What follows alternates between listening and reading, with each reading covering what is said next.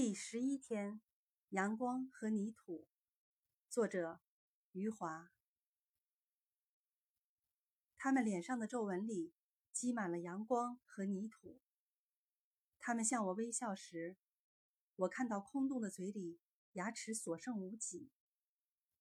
他们时常流出浑浊的眼泪，这倒不是因为他们时常悲伤。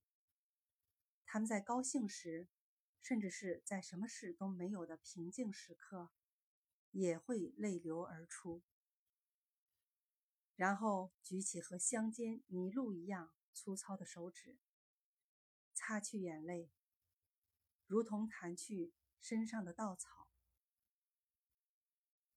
节选自余华《活着》。